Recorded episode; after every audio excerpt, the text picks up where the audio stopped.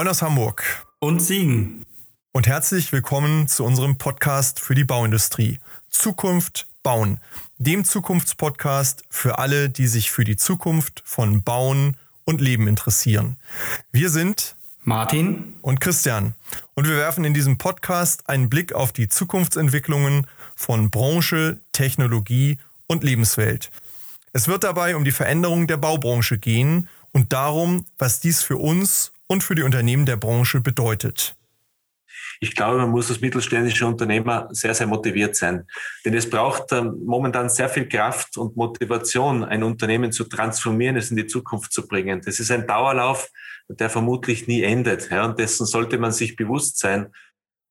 Heute haben Martin und ich Anton Rieder, den Geschäftsführer und Inhaber von Riederbau aus Kufstein in Österreich zu Gast. Anton Rieder ist 1999 in das elterliche Unternehmen eingestiegen und verfolgt seit Jahren ein klares Ziel. Gemeinsam mit seinem Team treibt er das digitale Handwerk voran und macht Bauen in der Region smarter. Als Vorreiter und Vordenker setzt der Baumeister auf moderne Technologien und zählt damit zu den Pionieren in Österreich. Herzlich willkommen, Anton. Schön, dass du heute bei uns bist und uns ein wenig Einblick in deine Arbeits- und Gedankenwelt gewährst. Servus Christian, Servus Martin, ein Servus aus Tirol. Ja, auch von mir herzlich willkommen, Anton. Ich freue mich auf ein interessantes Gespräch und vielleicht auch mal mit einem Blick von der anderen Seite der Alpen. Gerne, ich freue mich auch. Ja, ja dann steigen wir gleich ein. Äh, ihr seid ein, ein mittelständisches Bau- und, und Handwerksunternehmen und, und setzt sehr stark auf das Thema Zukunftsfähigkeit. Was bedeutet das für euch? Ja, die Branche, glaube ich, steht insgesamt vor dem größten Umbruch seit dem Zweiten Weltkrieg. Wir haben sehr große Megathemen, äh, Klima und Energie, Facharbeitermangel, Digitalisierung und äh, nicht gerade jetzt schon generell auch explodierende Baukosten, äh, die aufgrund relativ schlechter Produktivitätsentwicklung oder relativ am hohen Mangelhäufigkeit im Bau halt vorherrschen. Und wenn man sich da die diversen Studien durchliest, zum Beispiel die von McKinsey, die sagen, okay, die Branche wird in den nächsten 10 bis 15 Jahren 20 Prozent in Summe einsparen und zu weiteren 25 Prozent sich transformieren, weg von der Baustelle hinein in eine Vorfertigung, also ein anderer Ablauf in der Wertschöpfungskette, dann sieht man schon, dass hier auch der Blick von außen auf die Branche uns signalisiert, es wird jetzt zu größeren Veränderungen zu kommen. Und wir wollen uns natürlich diesen Herausforderungen stellen und das ist das, was wir als zukunftsfähig bezeichnen, uns darauf einzustellen, dass wir diese Herausforderungen auch beherrschen. Äh, dass wir klimagerechtes Bauen erlernen und umsetzen können, dass wir neue Vorschriften ähm, implementieren können und neue Technologien beherrschen. Auf der Facharbeiterseite, dass wir versuchen, weiterhin so gut es geht auszubilden, uns mehr um die Mitarbeiter kümmern, ihnen auch ein besseres Umfeld bieten, aber natürlich auch mit anderen Methoden, wie vielleicht durch einen höheren Vorfertigungsgrad äh, etwas kompensieren können, was uns auf der Facharbeiterseite fehlt. Die Digitalisierung ist für uns äh, einzig und allein äh, zweckgetrieben, um Produktivität äh, zu steigern, aber auch die zunehmende Komplexität besser zu beherrschen. Und überhaupt, glaube ich, geht es in Summe darum, dass wir eine gesamthafte Betrachtung des Planens, Bauens und Betreibens ähm, wieder zum Schwerpunkt machen, um am Ende auch kostenoptimal arbeiten zu können. Wenn ich das mal so zusammenfasse, dann trifft das im Grunde schon den Kern unserer nächsten Frage, ähm, was das Wort smarter bauen bedeutet. Mein Gefühl ist, das war im Grunde schon die Antwort auf diese Frage, denn viele dieser Faktoren, die kombiniert werden, äh, gehören, glaube ich, rein ins Smarte. Oder täusche ich mich da? Steckt da noch was anderes dahinter? Ja, wir sind ja grundsätzlich ein mittelständisches regionales Unternehmen, das äh, um unseren Unternehmensstandort herum 50 bis 60 Kilometer ähm, im Umkreis äh, tätig ist. Und äh, smart ähm, bauen heißt für uns, es für den Kunden smart machen. Äh, man weiß ja, man hört ja viele Baugeschichten, äh, man kann sie auch ähm, im Fernsehen oft sehen und sieht, dass der Bauprozess oder der Ablauf auf den Baustellen oft sehr schwierig und sehr mühsam ist, das oft sehr umständlich und aufwendig läuft und am Ende dann doch nicht ganz den Erfolg bringt, den man sich vorstellt. Ähm, und ähm, da gibt es natürlich auch viele Gründe, warum das so ist. Äh, und wir sehen halt, dass das, wie wir es bis jetzt machen in der Branche, dass wir planen und bauen trennen, dass wir die Gewerke einzeln trennen, dass das zunehmend zu Schwierigkeiten führt. Und wir wollen es einfach für den Kunden wieder smarter machen äh, und treten hier als One-Stop-Shop auf, also als Totalunternehmer auf. Und wir sind der einzige Ansprechpartner und organisieren alles für den Kunden, äh, von der Projektentwicklung über die komplette Planung, sämtliche Behördenverfahren, die in Österreich eine große Herausforderung sind, ähm, bis zur schlüsselfertigen Errichtung, bis hinein in den Betrieb. Und das ist, glaube ich, der große Unterschied. Es soll einfach easy für den Kunden sein. Ich sage oft, am liebsten wäre mir, wenn wir zu bauen beginnen, dass wir ihn auf Urlaub schicken und wenn er zurückkommt, ist alles fertig. Äh, und er hat keine Sorgen, sondern ein tolles Erlebnis, äh, dass er sein Bauobjekt entsprechend dann hier stehen hat. Du sprachst gerade an, ihr baut so 50, 60 Kilometer um den Unternehmensstandort herum äh, eure Projekte. Wie wichtig ist dieses Thema Regionalität im Bauen? Ja, für uns als Mittelstand hat es natürlich eine große Bedeutung. Wir, wir, wir sind ja deswegen auch Mittelstand, weil wir nicht filialisieren oder, oder extrem in die Fläche gehen. Ähm, da, deshalb spielt es für uns eine sehr große Rolle und dort, glaube ich, können wir auch unsere Stärken ausspielen, weil wir eine hohe Kenntnis von der Region haben, eine hohe Kenntnis der Kundenschaft, der Anforderungen haben, auch gute Kontakte zu den Behörden haben und übrigens ähm, regional bauen heißt auch nachhaltig und klimaneutral bauen. Äh, über das wird ja jetzt äh, sehr oft gesprochen, dass es keine Sinn macht, manche Waren dreimal um die Welt zu schicken. Äh, beim Bauen gilt es umso mehr. Ich glaube, regionales Bauen ist schon der erste Schritt zur Nachhaltigkeit. Mhm. Ihr, seid ja so als, als ähm, Familienunternehmen eben auch äh, gewachsen und, und praktisch in die nächste Generation hineingewachsen. Ist das schon immer so ähm, das Konzept gewesen oder hat sich da in den letzten Jahren etwas verändert? Denn das klingt ja im Grunde genommen, wenn man es jetzt rückwärtig betrachtet, sehr clever. Äh, ist das schon früher eine Strategie gewesen, sich auf den lokalen Markt wirklich zu konzentrieren? Oder ist das einfach auch eine ja, Gegebenheit, die einfach ähm, eben evolutionär praktisch entstanden ist? Also ein lokales Unternehmen waren wir früher und sind wir heute. Also an, an dem hat sich relativ wenig geändert. Was sich aber geändert hat, ist natürlich ähm, unser, ähm, unser Leistungsangebot, das wir den Kunden bieten können. Äh, während wir früher zu Vaterszeiten ein klassisches Bauunternehmen waren, äh, das sich stark darauf konzentriert hat, dass wir halt ähm, Mauern errichtet haben, egal ob in Beton oder in Ziegeln, äh, sind wir heute halt ein Totalunternehmen, äh, das sowohl im Einfamilienhausbereich, im Wohnbau oder im Gewerbe Industriebau, aber auch im öffentlichen Bau äh, Komplettleistungen anbieten kann. Wie gesagt, von der Projektentwicklung bis zur schlüsselfertigen Übergabe bis in den Betrieb hinein. Also da hat sich schon äh, ganz äh, stark was geändert. Da habe ich, mein Thema ist ja auch so Veränderung, natürlich nochmal eine Nachfrage dazu. Wie ist dir das gelungen in, in einem Unternehmen, das ja dann auch um eine Person herum gewachsen ist, vermute ich, äh, diesen Wandel hinzubekommen, diese Transformation hinzubekommen. Ich glaube, das ist eine Situation, vor der stehen ja ganz viele vergleichbare Unternehmen in ihrer Region, dass sie sagen, wir sind zwar groß geworden mit, mit dem, was die vorherige Generation gemacht hat und auch gut gemacht hat. Das ist unser Fundament. Aber wie kriegen wir jetzt die zweite Stufe hin oder die dritte Stufe hin und nehmen auch unsere Organisation und die Mitarbeiter mit? Wir haben es vorhin schon gesagt, der Mittelstand hat ja auch begrenzte Ressourcen, nicht nur finanziell, sondern auch personell. Und ähm, das sind ja doch gewaltige Umbauten im eigenen Unternehmen, die du da schilderst. Das ist absolut richtig. Ich, hatte das Glück, dass ich sehr gute Ausbildung genossen habe äh, bei uns äh, in der HTL äh, und dann anschließend im Bauingenieurstudium.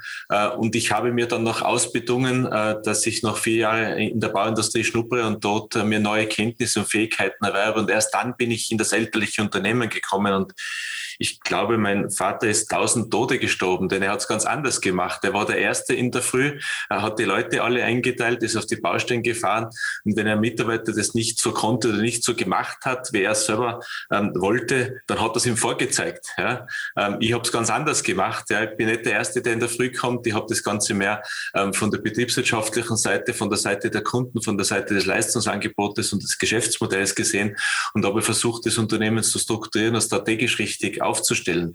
Aber ich hatte das Glück, dass mein Vater mich das tun und machen lassen hat, so wie man das vorgestellt hat. Und so habe ich die besten Voraussetzungen gehabt, den äh, Betrieb umbauen zu können. Wir kennen ja auch viele Unternehmergeschichten, wo das gerade im Generationswechsel eben nicht funktioniert, ja, wo die übergebende Generation nicht loslassen kann, sich ständig einmischt und manchmal sogar die Geschäftsführung dann wieder zurückholt äh, mit 80 Jahren plus. Ähm, das, sowas habe ich Gott sei Dank nicht erleben müssen. Ich hatte da riesengroßes Glück, dass ich es tun durfte. Das ist mal die wichtigste Voraussetzung. Das ist wirklich ein ganz wichtiger Punkt, den, den teile ich und beobachte das genauso, wie du gerade schilderst wenn es erfolgreich läuft, ähm, dann ist es in der Regel so, dass die, die vorangehende Generation wirklich die Tür öffnet und die Weichen stellt und dann auch machen lässt und vertraut. Und natürlich muss man dann es selbst auch hinbekommen, das gehört ja auch dazu, aber diese Freiheit muss erstmal gegeben sein. Und das unterscheidet in der Regel dann Unternehmen, bei denen dieser Übergang erfolgreich funktioniert, von denen, wo das eben nicht funktioniert. Ich würde gerne nochmal auf einen technischen Aspekt kommen. Ihr schreibt auch bei euch auf der Webseite, dass ihr gerne die Vorteile oder die Eigenschaften des individuellen Bauens, also so wie wir seit alter Väter Sitte bauen, mit den Vorzügen der seriellen Vorfertigung, also das Beste aus beiden Welten ver verbinden wollt. Für viele Leute ist das ja immer so ein Widerspruch. Entweder du arbeitest bei einem, der sehr, sehr hohen Vorfertigungsgrad hat, oder du arbeitest bei einem Unternehmen, das sehr, sehr individuelle Geschichten baut. Was bedeutet das, das Beste aus beiden Welten zusammenzubringen? Naja, wir bezeichnen das eben äh, als digitales Handwerk. Wir wollen unsere seit Jahrzehnten geübten und gelernten handwerklichen Fähigkeiten verbinden mit den digitalen Möglichkeiten der heutigen Zeit ähm, und durch ähm, äh, die Anwendung dieser beiden Welten ähm, auch dazu kommen, dass wir Gebäude, die einen relativ hohen architektonischen Anspruch, einen relativ hohen Individualisierungsgrad haben, trotzdem systematisch ähm, planen und errichten können. Äh, und das System ähm, bezieht sich dann sehr stark auf valide Prozesse, ähm, auf optimierte Abläufe, bezieht sich auch aber auf eine gewisse Systematisierung und Standardisierung, zum Beispiel im Detail. Um ein Beispiel zu sagen, wie jetzt ein Bodenplattenwandanschluss ausschaut, ja, das kann bei der Firma Rieder immer gleich ausschauen. Das interessiert keinen Kunden. Hauptsache, er funktioniert. Ja. Heute arbeiten wir so, dass wir das jedes Mal wieder neu erfinden. Auf jeder Baustelle ist jedes Detail anders. Aber im Detail kann man zum Beispiel systematisieren und standardisieren. Und wir wollen das so weit vorantreiben, dass es uns hier auch einen äh, Kosten- und Effizienzvorteil bringt, aber trotzdem noch einen hohen Grad an Individualität zulässt. Und das soll uns ganz stark davon unterscheiden von den Ansätzen, die aus der Industrie kommen, was dann eben Modulbau bedeutet oder reiner Systembau bedeutet, die dann doch sehr gewissen Einschränkungen unterlegen. Und da hoffen wir, dass wir in diesem Bereich gut Platz haben und dass es dafür auch noch sehr viele Kundenwünsche gibt.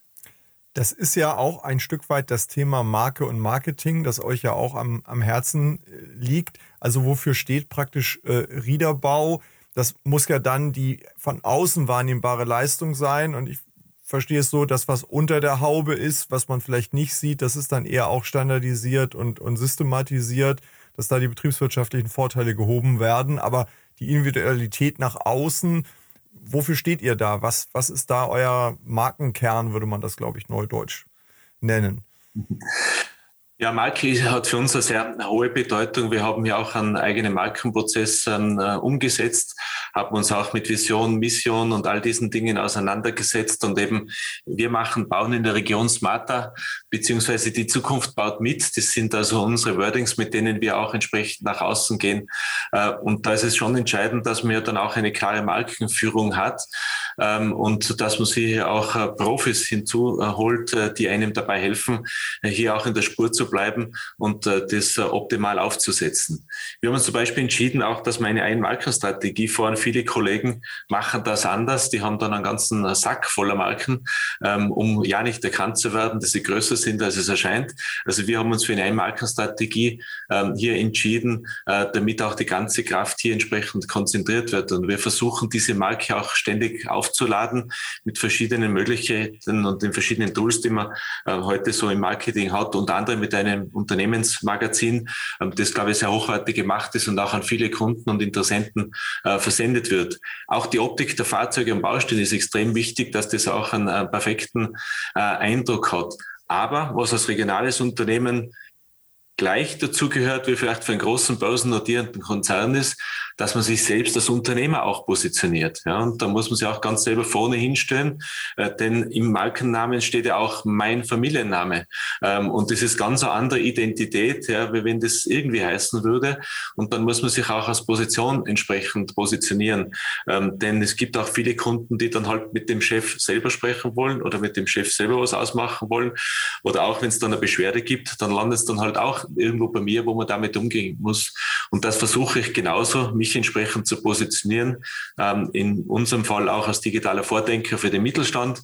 Ähm, ob das jetzt in der Verbandsarbeit ist, ob das eben in solchen Podcasts oder Vorträgen ist. Auch das, glaube ich, spielt eine große Rolle, um sich hier von anderen zu unterscheiden, äh, die das eben gerade nicht wollen oder auch nicht können. Also dieses Thema Marke auch auf der Baustelle umzusetzen, finde ich ein ganz, ganz wichtiges Thema, wenn man dann auch mal zum Beispiel die Baustellenfahrzeuge anspricht, was du gerade gemacht hast. Also ich hatte eine Baustelle, da wurde ein Spezialasphalt von einem Unternehmen eingebaut, die knallpinke Baustellenfahrzeuge hatten. Kann man jetzt schön oder nicht schön finden, aber auf jeden Fall ein totales Identifikationsmerkmal. Und das sind so Kleinigkeiten, dass ich nach außen mit meinem Unternehmen mit so einer Neudeutsch Corporate Identity auftrete, dass ich, wenn ich einen Brief schreibe, dass das äh, auf einem wiedererkennbaren Briefpapier ist, dass meine Präsentationen gleich aussehen, eine vernünftige Website und letztendlich dann auch, wie laufen auch meine Mitarbeiter auf der Baustelle rum, ja, wie ist das einheitliche Arbeitskleidung und so weiter. Das klingt alles sehr lächerlich im Verhältnis, aber bietet alles Chance zur Markenbildung. Und auch da geht es wieder darum, dem Kunden anzusprechen, aber auch potenzielle Mitarbeiterinnen und Mitarbeiter. Es geht ja immer um Identifikation. Identifiziere ich mich mit meinem Auftragnehmer, identifiziere ich mich mit meinem Arbeitgeber oder auch einfach als Partner in der Region. Also das ist ein Thema, das sollten auch unsere Hörerinnen und Hörer nicht ähm, vernachlässigen, dass die eigene Marke auch von ganz vielen kleinen, einfachen Baustellen, Bausteinen gebildet wird. Absolut, ich kann das nur bestätigen. Wir haben 2019 einen sogenannten Soft-Drainage durchgeführt und haben uns entschieden, den kompletten Fuhrpark äh, optisch neu auftreten zu lassen, aber auch sämtliche Baustellencontainer das war jetzt schon ein erheblicher Aufwand, 80 Baustellencontainer umzuspritzen und neu zu beschriften. Wir haben uns auch zwei Jahre dafür vorgenommen, weil auch die Logistik dahinter eine gewisse Rolle spielt. Aber das war uns wichtig und das haben wir jetzt mit aller Konsequenz durchgezogen. Und das schaut wirklich super toll aus und da bekommen wir auch viel Lob von Kunden und anderen, die an unseren Baustellen vorbeifahren oder vorbeigehen. Wenn wir da nochmal bei dem Thema Mitarbeiter hängen bleiben, wie gelingt euch das oder inwieweit wirkt äh, diese Politik bei der Gewinnung von Mitarbeitern hilfreich? Kann man das sagen? Es ist ja ein regionales Unternehmen, schöpft ja auch immer aus der Regionalität der Menschen. Und ähm, warum kommen die Leute zu Riederbau? Warum kommen vielleicht junge Leute zu euch und wollen bei euch arbeiten? Ja, da ist das Thema Marke äh, natürlich extrem wichtig. Employer Branding, wie man heute so sagt, das spielt eine sehr große Rolle, denn im Gegensatz zu früher, wo sehr viel über Mundpropaganda funktioniert hat, wo der einzelne Mitarbeiter gesagt hat, mein Sohn oder meine Tochter, ja, die geht auch zu Riederbau, ähm, löst sich das etwas auf. Also dieser Weg funktioniert bei weitem nicht mehr so gut als früher, sich auf den zu verlassen, äh, das wäre na, sehr, sehr schwierig. Also wir setzen uns ja sehr lange schon mit Ausbildung auseinander und gehören auch zu den größeren Lehrlingsausbildungsbetrieben in Tirol. Wir gehen seit 20 Jahren in die Schulen, wir machen Lehrlingsmessen mit, wir haben dort äh, sehr zahlreiche äh, Aktionen wie Schnuppertage. Ähm, wir nehmen laufend jede Menge Praktikanten aus unseren höheren technischen Schulen oder aus den Universitäten, äh, die wir im, im, im Sommer bei uns aufnehmen, entsprechend ihnen auch einen Arbeitsplatz geben, einen Einblick geben. Umgekehrt können wir daraus dann auch wieder sehr junge und äh, motivierte Mitarbeiter rekrutieren. Also das ist ein Dauerlauf, ja, der äh, zunehmend, sage ich jetzt einmal, schwieriger wird, weil natürlich auch der Wettbewerb mittlerweile draufgekommen ist, dass sich hier Bedarf hat und was tut und wir halt im selben Teich fischen. Also aber da darf man nie aufhören, und muss immer ständig neue Ideen haben. Und es ist ab und zu, ich gebe es zu, schon frustrierend, wenn es dann nicht so funktioniert oder wenn man sich sehr schwer tut, Mitarbeiter zu finden. Aber das nützt nichts. Ja. Da muss man am nächsten Tag wieder aufstehen und muss sagen, heute, das geht schon wieder. Was können wir denn Neues erfinden? Was können wir tun? Wie machen wir uns denn attraktiv, ähm, auch äh, äh für junge Menschen? Also da vielleicht auch nochmal dieser Weg in die Schulen. Also wir sprechen ja bei Nachwuchsproblematik auch häufig über das gewerbliche Personal. Ich glaube, der ist Gold wert für, für Bauunternehmen, weil ich habe das, glaube ich, schon öfter gesagt in unterschiedlichen Folgen, wir am Bau, wir haben ja auch was zu zeigen. Also wir können unsere Projekte zeigen, unsere Werkzeuge zeigen, unsere Baumaschinen zeigen. Und da muss man auch noch immer ein bisschen um die Ecke denken. Die Lehrerinnen und Lehrer, die vielleicht dort Berufsberatung machen, denen fehlt natürlich aufgrund ihrer Historie so ein bisschen die Nähe zum Bau. Also ist ja relativ weit entferntes äh, Gewerk, Lehramt und Bauingenieurwesen, meistens auch noch nicht mal am gleichen Campus in der, in der Universität. Ähm, da kann man als Bauunternehmen so viel offene Türen einrennen in den Schulen, die, glaube ich, auch dankbar dafür sind. Und gerade an den ähm, Realschulen, an den Hauptschulen, äh, jetzt im deutschen Schulsystem gesprochen, hat man da, glaube ich, auch großes Potenzial, Leute zu begeistern für einen praktischen Beruf, der ja, was man auch sagen muss, sowohl im Lehrbereich als auch später im Facharbeiterbereich auch gar nicht schlecht bezahlt ist. Also das ist auch ein Thema, glaube ich, da kann man auch besser mal mit werben als Bauindustrie, dass man dort auch als Facharbeiter ein gutes Gehalt mit nach Hause nehmen kann.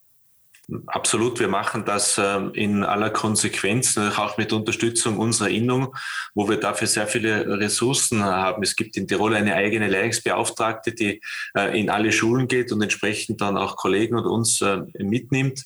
Ähm, aber äh, auch diese Erlebnisse sind dann ab und an nicht ganz einfach, wenn du dann in der Klasse fragst, und wer will jetzt Hochbauer werden oder Tiefbauer, und das zeigt niemand auf, weil 20 Schülerinnen oder Schüler halt andere Überlegungen und Ideen haben, dann dürfen wir nicht aufgeben. Vielleicht bei der nächsten Schulstunde ist jemand dabei, der das möchte oder der es auch sagt. Die Wege werden mittlerweile vielfältig, das sehen wir. War das relativ klar ähm, in unserem Fall aus Hauptschule oder polytechnischen Lehrgang heraus ab in die Lehre. Jetzt wird es vielfältig. Wir haben jetzt nicht nur welche, die aus der klassischen Lehre kommen, sondern auch welche, die über den sogenannten zweiten Bildungsweg kommen. Das heißt, er hat schon eine Ausbildung oder eine abgebrochene Ausbildung und lernt es dann am zweiten Bildungsweg, den wir über unsere Bauakademien anbieten. Oder es sind Schulabbrecher eben aus der höheren technischen Lehranstalt, die dann doch draufkommen, dass für sie jetzt der schulische Weg der falsche ist, die dann zu uns kommen. Ähm, oder Hilfsarbeiter, die wir höher qualifizieren. Das heißt also, der Zugang zum Handwerk und auch zum Facharbeitertum wird einfach vielfältig. Wir brauchen aber alle Wege, ist allerdings nicht ganz äh, unumstritten. Es gibt auch zahlreiche Kollegen, die das nicht sehr gerne sehen, die halt nur auf diesen einen tradierten Weg ersetzen wollen. Aber das reicht nicht mehr. Wir brauchen viele Wege ähm, zum Zugang zum Handwerk. Ich glaube, das ist generell so. Wir, wir müssen Türen aufmachen und nicht zu. Wir müssen in Möglichkeiten und nicht in Beschränkungen denken. Das ist letztendlich ja immer der unternehmerische Ansatz. Und ähm, bei der Vielzahl der Dinge, die, die du schilderst, die ihr macht, so als, als Mittelständler, da fragt man sich dann ja schon, wie bringt jemand das alles in seinem Tag so unter und wie, wie gelingt es, all diese Dinge nebeneinander zu machen? Also einerseits äh, tue Gutes und rede darüber oder biete Interessantes und, und rede darüber und mache es sichtbar. Das Begeistern junger Leute. Ähm, ich kann mir vorstellen, dass viele Unternehmen sich auch schwer tun damit, alle diese äh, Themen zu bespielen und die auch entsprechend äh, intensiv zu betreiben. Ihr seid jetzt ja auch Mitglied im äh, Verband, ich glaube Smart Construction Aust Austria heißt es, oder in diesem Verbund. Und du bist im Verband engagiert. Welche Rolle, welche Hilfestellung können da Verbände spielen oder bieten sie auch gerade für die Unternehmen, die möglicherweise aus eigener Kraft oder eigenen Ressourcen äh, das eher als Hürde denn als Chance begreifen, diese ganzen Möglichkeiten zu nutzen? Ja, absolut. Vielleicht, wenn ich zuerst eingehe auf die Tätigkeit in der Innung. Das ist in Österreich ja so, dass es hier eine sogenannte Pflichtmitgliedschaft gibt. Das heißt, jeder muss äh, dabei sein, er hat gar keine Wahl, ähm, was, glaube ich, für ein kleines Land wie für Österreich ganz ein probates und gutes Mittel ist. Und weil das eben so ist, haben wir dort auch entsprechende Ressourcen. Äh, wir betreiben zum Beispiel in ganz Österreich acht Lehrbauhöfe, die uns Bauunternehmen gehören. Einer ist auch in Tirol, haben dort auch einen entsprechenden Mitarbeiterstab, wo in einer dritten Säule all unsere Lehrlinge ausgebildet werden. Also die gehen in die Berufsschule, die sind im Betrieb und werden in der dritten Säule in diesen Lehrbauhöfen entsprechend ausgebildet. Wir haben dort eben auch Personal, ähm, das in die Schulen geht äh, und ähm, dort Lehrlingsakquise betreibt. Und so gesehen unterstützen wir unsere kleinen und mittleren Unternehmen hier schon äh, stark. Weil es gibt zwar den geflügelten Spruch, der Tag hat 24 Stunden und die Nacht dazu, aber natürlich äh, haben wir alle beengte Ressourcen und haben da alle Schwierigkeiten, das alles unter einen Hut zu bringen. Und hier können wir als Innung, glaube ich, unsere Mitglieder schon sehr gut und sehr stark unterstützen, speziell im Bereich Aus- und Weiterbildung. Äh, dort liegen ganz äh, große Stärken unserer Gemeinschaft.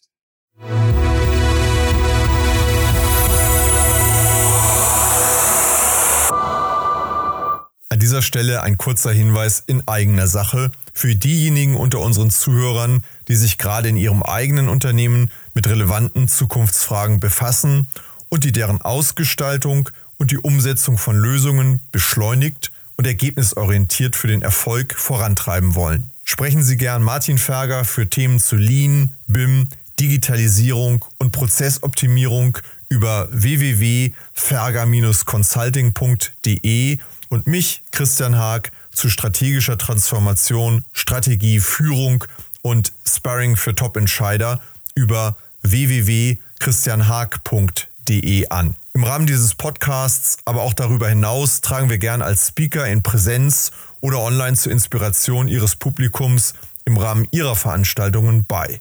So oder so freuen wir uns auf und überregen Austausch mit Ihnen und euch. Nehmen Sie, nehmt einfach Kontakt zu uns auf.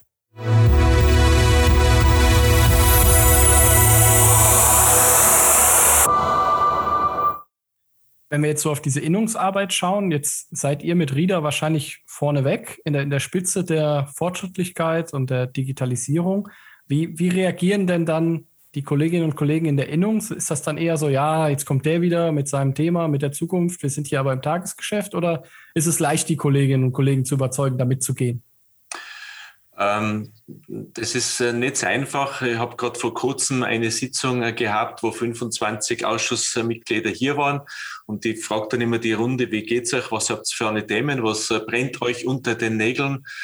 Und von den 25 Anwesenden haben sie 23 nur über aktuelle Probleme ausgelassen, vor allem momentan heute ist das Materialengpass-Thema, Materialpreisexplosion oder Personalthemen. Es waren nur zwei dabei, die auch zukünftige Themen angesprochen haben haben, wie zum Beispiel, wie bringen wir Digitalisierung auf die Baustelle? Ja, das steht ja alles am Bauzahn, da endet das. Wird, machen wir denn das und solche Sachen? Also es ist schon noch ein Bohren, ein harter Brett, aber es wird von Jahr zu Jahr besser, weil doch zunehmend ähm, mehr Mitglieder erkennen, dass das ähm, auch eine hohe Bedeutung hat. Ähm, und mein Selbstverständnis als Landesinnungsmeister, so heißt bei uns der Vorsitz für diese Gruppe von in Tirol immerhin 1700 Mitgliedern, ist der, also ich bin nicht dazu da, hier den Status quo zu vertreten und den einzufrieren und den zu verteidigen. Das war nie mein Anspruch. Also ich will äh, hier einfach einen, einen Teil dazu beitragen, äh, dass also einige in der Branche sich auch weiterentwickeln und äh, mit Zukunft auseinandersetzen und über den Teller anschauen. Das ist mein Zugang. Das ist nicht der klassische Zugang. Es gibt auch Funktionäre, die es gerade anders sehen.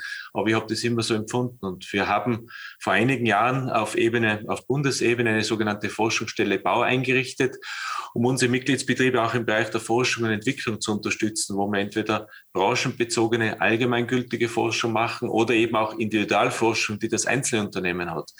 Die entwickeln wir gerade weiter zur Zukunftsagentur Bau.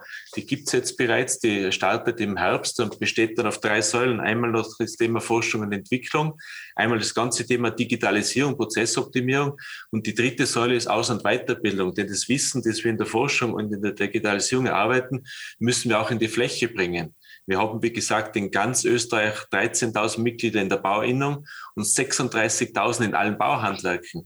Das heißt, wir müssen all diese Informationen hinausbringen in die Fläche und umgekehrt von der Fläche wieder Informationen retour bringen, ähm, wie man das Ganze weiterentwickelt. Äh, nun ist es ja so, du hast vorhin gerade so schön gesagt beim Thema Marken, wir haben uns da dann auch Hilfe geholt oder professionelle Hilfe geholt.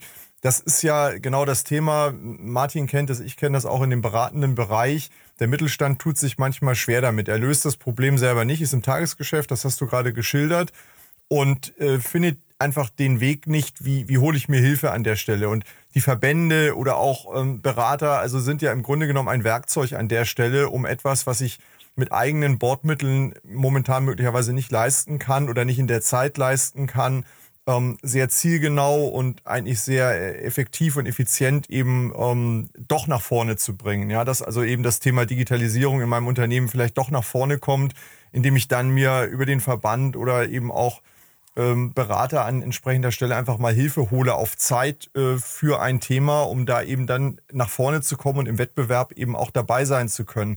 Ich glaube, das ist eben auch ein Thema, wo wir insgesamt äh, eine Art von Aufklärung auch betreiben müssen, dass das kein Hexenwerk ist, sondern dass das eben auch genutzt werden sollte und auch muss, um diese Zukunftsthemen zeitgerecht auch nach vorne bringen zu können. Spannend finde ich auch den Ansatz, den der Anton gerade erläutert hat, mit der gemeinsamen Herangehensweise zum Beispiel an Forschung und Entwicklung der verschiedenen Unternehmen. Also was wir ja genau. häufig auch erleben, also so kenne ich es von vielen Bauunternehmen, jeder doktert so an, an den gleichen Themen eigentlich rum.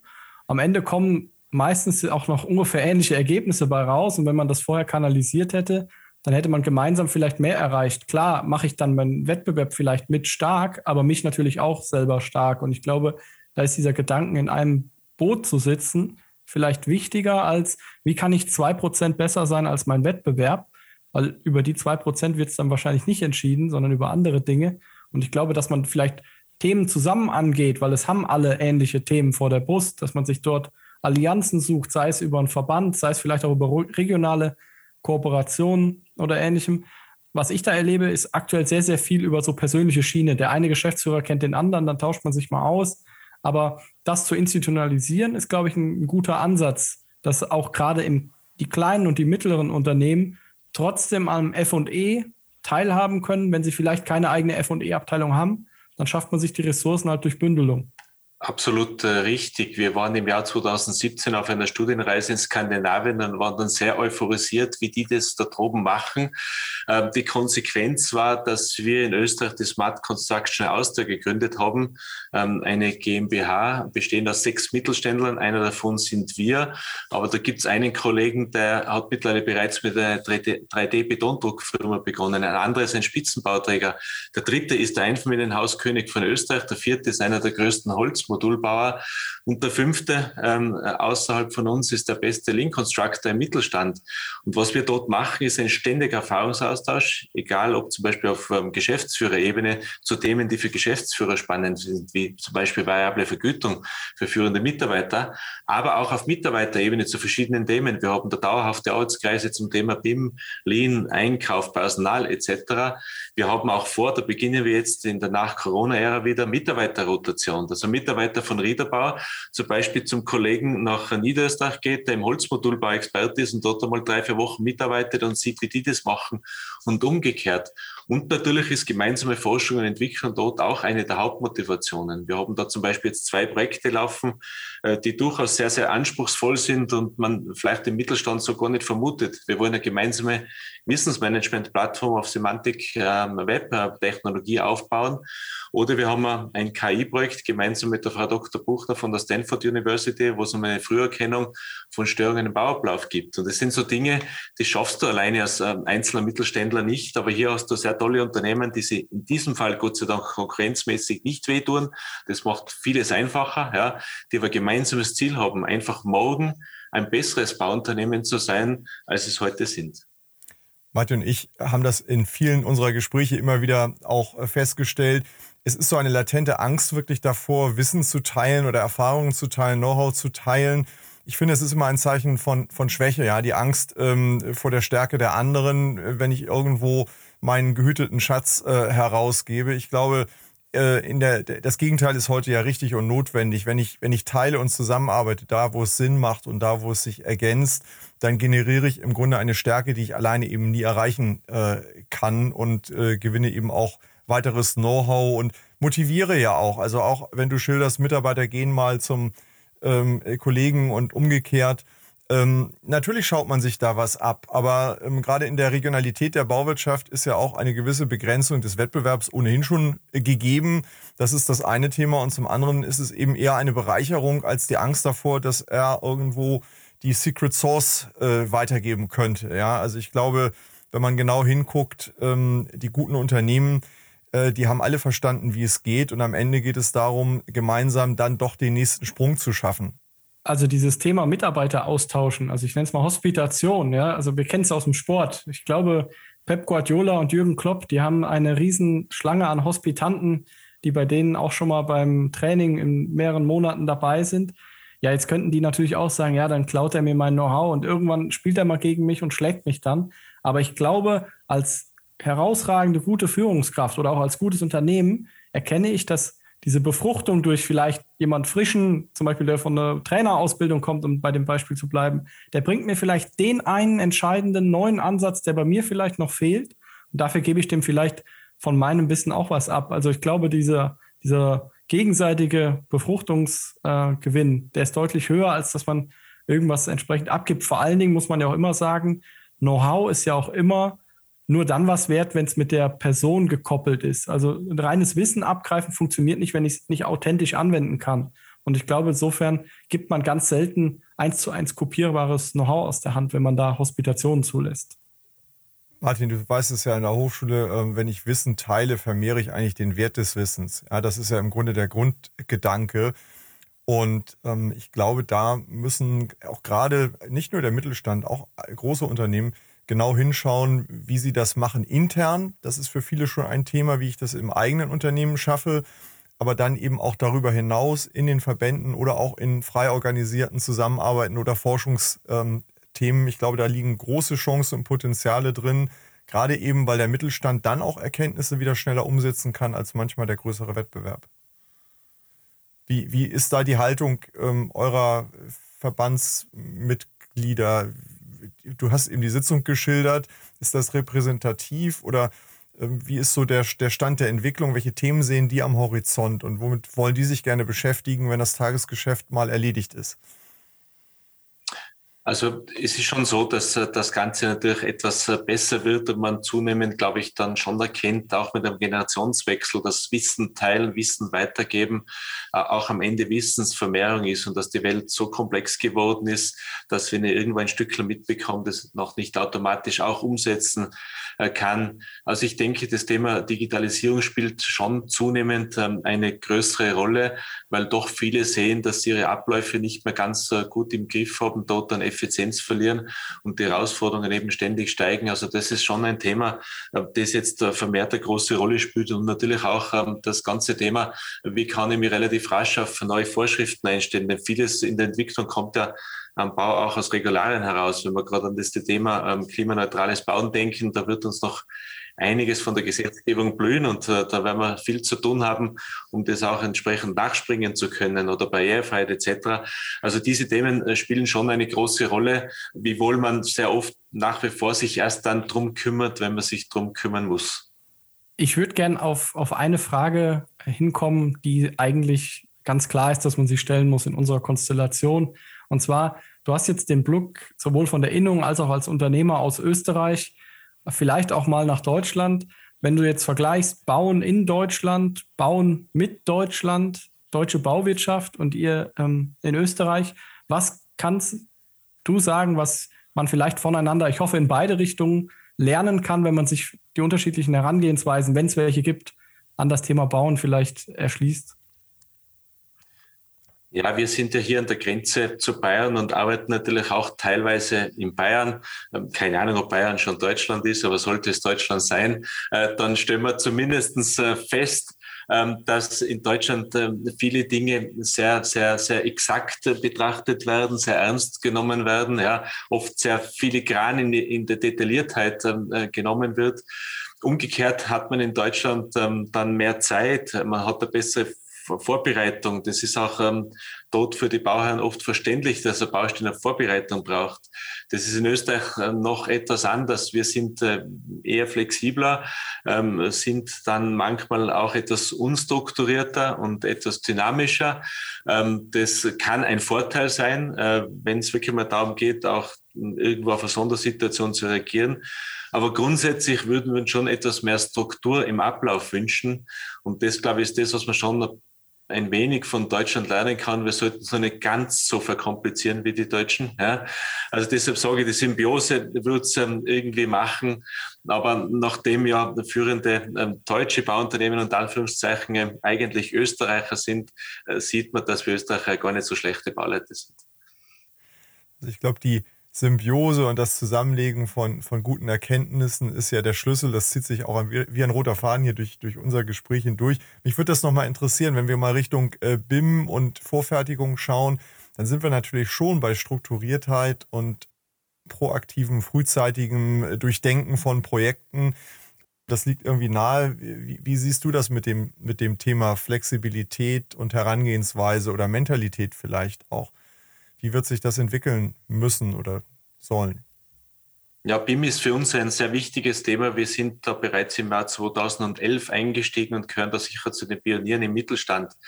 Ähm, und äh, ursprünglich habe ich mir gedacht, wir machen das Ganze mit Partnern, also mit bestehenden Partnerbüros aus der Architektur und so weiter. Das hat aber dann leider nicht so funktioniert aufgrund unterschiedlicher Interessenslagen. Wir haben dann begonnen, selbst Mitarbeiter anzustellen und haben heute 20 Mitarbeiter aus allen Bereichen, ob das Architektur, Tragwerksplanung, Gebäudetechnik, Elektrotechnik, Facility Management ist, die gemeinsam an diesen BIM-Modellen arbeiten man muss, glaube ich, schon feststellen, dass es gerade für mittelständisches Unternehmen mit unseren Ressourcen und unserem Know-how schon eine sehr große Herausforderung ist, solche Modelle zu bauen, weil wir da mit schon mit einer relativ ungewohnten Komplexität konfrontiert sind. Ähm, und es braucht einen sehr hohen Anspruch an Genauigkeit. Und da sind wir schon dabei, Baustellen gut vorzubereiten, gut durchzuüberlegen. Ähm, und dafür sind jetzt nicht alle Leute richtig ausgebildet. Also ich sage immer, der beste BIM-Modellierer ist eigentlich sowas wie ein technischer Buchhalter. Ähm, aber ausbilden tun wir entweder Kreative? Äh, oder welche, äh, die sich mit den Dingen vielleicht nicht auseinandersetzen wollen. Und da gibt es zahlreiche Herausforderungen. Wir sind mittlerweile sehr, sehr gut im Bereich Bereich der Modellierung und Visualisierung und Virtualisierung, das ist etwas, was schon sehr, sehr gut funktioniert. Nach wie vor gewisse Herausforderung ist die Zusammenarbeit mit anderen Fachdisziplinen. HKLS, ELE, Statik, die ins Modell sauber einzubinden, ähm, dort die Abläufe optimal zu gestalten. Das ist äh, durchaus noch eine Challenge, weil nicht auf, in allen Fachdisziplinen äh, der gleiche Wissensstand da ist und auch der gleiche Anspruch an Planung da ist. Ja. Ähm, in manchen Bereichen hat man sich da in der Vergangenheit nicht sehr viel Mühe gegeben, aber im BIM-Modell muss man sich einfach viel äh, Mühe geben. Jetzt äh, ist das große Thema, die Kalkulation noch einmal weiter voranzutreiben und zu optimieren. Aber unser Ansatz ist eben ein digitaler Zwilling, der allen Herren und allen BIM-Phasen dient. Und wenn uns das gelingt, und da sind wir schon sehr, sehr weit, dann sind wir auch davon überzeugt, äh, dass es uns einen riesen Vorteil bringt. Wir können heute schon feststellen, dass wir in der Planung 30 Prozent produktiver sind, denn mit herkömmlichen Methoden. Ähm, was ja auch spannend ist, es gibt ja andere in der Branche, die der Meinung sind, wir brauchen 30 Prozent länger und mehr. Das können wir nicht bestätigen. Das Gegenteil ist der Fall. Gib aber zu, wir sind Vertreter des sogenannten Bauer-BIMs. Also wir sehen das als Bauer. Ähm, Instrument. Andere, glaube ich, sehen das eher als, ich sage es immer ein bisschen als Bürokraten BIM. Ja. Also die wollen dann ein smoothie Kollaborationstool mit viel Transparenz haben, führen aber einen irrsinnigen äh, bürokratischen Aufwand, um zu dem zu kommen. Ist auch eine Frage des Zuganges. Faktum ist, wir müssen wieder zuerst planen, dann bauen. Dazu brauchen wir Bauherren, die wissen, was sie wollen. Äh, und wir brauchen Planer, ähm, die äh, das planen können, was wir danach bauen. Und da haben wir als Mittelstand, äh, mittelständisches Bauunternehmen schon einen Riesenvorteil. Denn ich kann im BIM-Modell nichts mehr verstecken. Ich kann da nicht hinter Bäumen irgendwas machen, was man da nicht so genau sieht oder hinschreiben, Fundamente laut Statik. Ich muss es modellieren. Und damit ich es modellieren kann, muss ich wissen, wie ich es baue. Und wir wissen, wie wir es bauen. Und ich glaube, deshalb haben wir da große Chancen und Vorteile. Anton, ich äh, hab, wir haben jetzt einen weiten Bogen geschlagen von der Tradition, aus dem ihr kommt, bis hin in die Zukunftsthemen, kann man, kann man, kann man sagen. Ich habe das oft, wenn ich irgendwo einen Vortrag halte, und frage ich gerne mal ins Publikum, wie lange gibt es Ihr Unternehmen schon? Und äh, dann, dann höre ich, uns gibt es 10 Jahre, 20 Jahre, 30, 40, 50 Jahre oder länger. Und wenn ich dann die Frage umdrehe und sage, und wer ist sich sicher, dass es sein Unternehmen in fünf oder zehn Jahren noch gibt, dann ist ein großes Zögern im Raum in der Regel und keiner, äh, äh, alle zucken zusammen und überlegen, was bedeutet das jetzt eigentlich für mich? Äh, wenn, wenn ich dich fragen würde, was muss ich tun, um als Unternehmer in, in dieser Branche in den nächsten fünf oder zehn Jahren noch am Markt zu sein, was, was wären die zwei, drei Themen, die du mir mitgeben würdest? Wir treffen uns, ich erzähle dir, ich möchte ein Bauunternehmen gründen, nicht in deiner Region, also nicht im Sinne eines Wettbewerbers, sondern wir sind uns wohlgesonnen, du wünschst mir Erfolg und sagst, Christian, da habe ich ein paar Themen, die musst du unbedingt im Blick haben, dann könnte das gelingen. Ja. Ich mache das natürlich mit Martin zusammen, ist klar, damit ich auch ein bisschen technisches Know-how habe. Ähm, ja, ist eigentlich die entscheidende Frage. Also wie gehen die Unternehmen weiter und vor allem auch, wie bringen wir es in die nächste Generation? Das ist gerade im Mittelstand eine sehr, sehr große Frage, weil wir dort, dort doch andere Eigentumsverhältnisse haben. Äh, und wenn ihr auf Österreich schaut, dann haben wir in den letzten 15 Jahren 30 Prozent der mittelständischen Bauunternehmen verloren. Die gibt es einfach nicht aus verschiedenen Gründen. In Deutschland ist es noch mal krasser. Ich habe mal einen Vergleich gemacht. In Deutschland äh, bezogen jetzt auf den Bevölkerungsschlüssel haben wir nur mal halb so viele Mittelständler schneller als in Österreich. Äh, das heißt, da hat es noch eine größere Ausdünnung im Mittelstand gegeben und wir müssen sehr darauf schauen, dass es den Mittelstand auch weitergibt. Ich glaube, er ist für den Wettbewerb wichtig, er ist für Mitarbeiterwechsel wichtig, ähm, er ist äh, insgesamt auch für regionale Wertschöpfung wichtig. Deshalb ist mir es ein Riesenanliegen, dass es auch äh, langfristig mittelständische Bauunternehmen gibt. Was würde ich einem Kollegen empfehlen, um was er sich zu kümmern hätte, damit er auch in fünf oder zehn Jahren noch seine Berechtigung hat? Ich glaube, ganz entscheidend ist, sich die eigene Geschäftsstrategie zu überlegen. Das halte ich für ganz, ganz wichtig. Bin ich ein reiner Nischenplayer? Bin ich ein Spezialist? Gehe ich eher in ein, in ein Dienstleistungsangebot hinein wie wir, in ein Totalunternehmer? Will ich im Bauträgerbereich was machen? Ich glaube, das ist ganz, ganz wichtig, damit man nicht mit einem traditionellen Bauchladen herumfährt äh, und gar nicht weiß, wo das Profil ist oder wie man sie irgendwo positionieren will. Und da gibt's nicht die eine Antwort, denn es hängt von der Region ab, es hängt vom Wettbewerbsumfeld ab, es hängt vom Unternehmer ab, was er kann, was er will. Aber es ist entscheidend, dass man eine Geschäftsstrategie hat.